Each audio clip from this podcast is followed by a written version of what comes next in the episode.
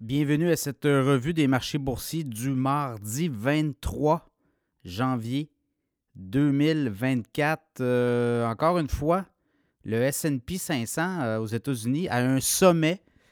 Le Dow Jones a baissé un peu, mais euh, SP 500, Nasdaq 100 a un sommet. Donc, on va y aller avec Toronto TSX en hausse de 0,5% aujourd'hui.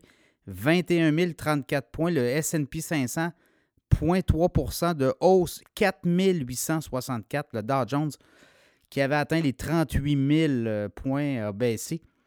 37 euh, 905 en baisse de 96,3 points, ou 0,25% le Nasdaq en hausse de 0,4% 15 425. Le baril de pétrole a baissé de 25 cents, 74,51 WTI euh, en dollars US. Euh, le Bitcoin continue sa chute 39 180 en baisse de 1000 dollars.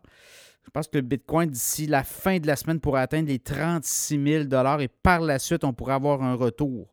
Beaucoup d'ordres de, vente actuellement dans le, dans le secteur Bitcoin. Et l'once d'or, 2029 et 70 US en hausse de 7,50 Beaucoup de nouvelles, hein, des avalanches de, résultats financiers. On va commencer avec Netflix. Deux grosses nouvelles. Premièrement, une entente avec la WWE. On va, on va diffuser les galas Raw sur la plateforme Netflix à partir de 2025. Donc, une grosse entente, 5 milliards de dollars sur 10 ans. Et on a eu les résultats financiers également de Netflix à la fermeture des marchés.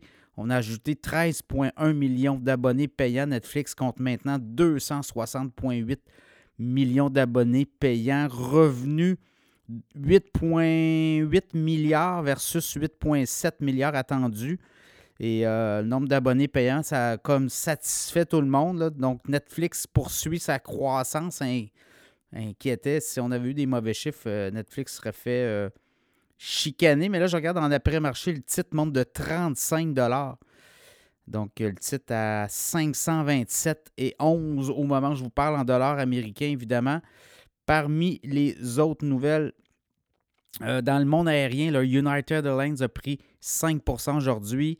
Euh, les autres Southwest Airlines, 3% Après ça, American Airlines, Delta Airlines, 2% Verizon, hausse de 6% Procter Gamble en hausse de 4% euh, Nvidia aussi a poursuivi un petit peu son ascension. On prend des profits, on le voit.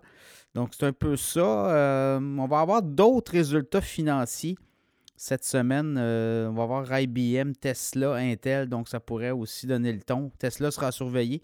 Je pense qu'on pourrait avoir peut-être des bons chiffres, ou à tout le moins, on va voir. Alors, c'est un peu ça, euh, la journée à la bourse. Et euh, demain, comme on dit, un autre jour. Là, on sent que très, très volatile aujourd'hui, très dispersé. Il y a eu des mauvais résultats, il y a eu des bons résultats. Les, euh, les earnings du quatrième trimestre de 2023. Fait qu'on sent peut-être un essoufflement, là, mais on va peut-être voir autre chose apparaître. Demain au Canada, ne manquez pas la Banque du Canada qui se réunit demain, euh, le consensus, c'est qu'il y aurait encore un gel de taux. On ne bougerait pas.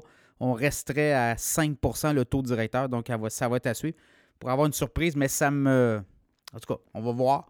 Comme on dit, euh, il y a juste les fous qui ne changent pas d'idée. Mais euh, taux d'inflation, quand même, assez élevé au Canada encore, 3,4% L'économie canadienne ne va pas bien. Est-ce que la Banque du Canada voudrait donner un tour là, pour euh, provoquer quelque chose, une étincelle. On verra à demain.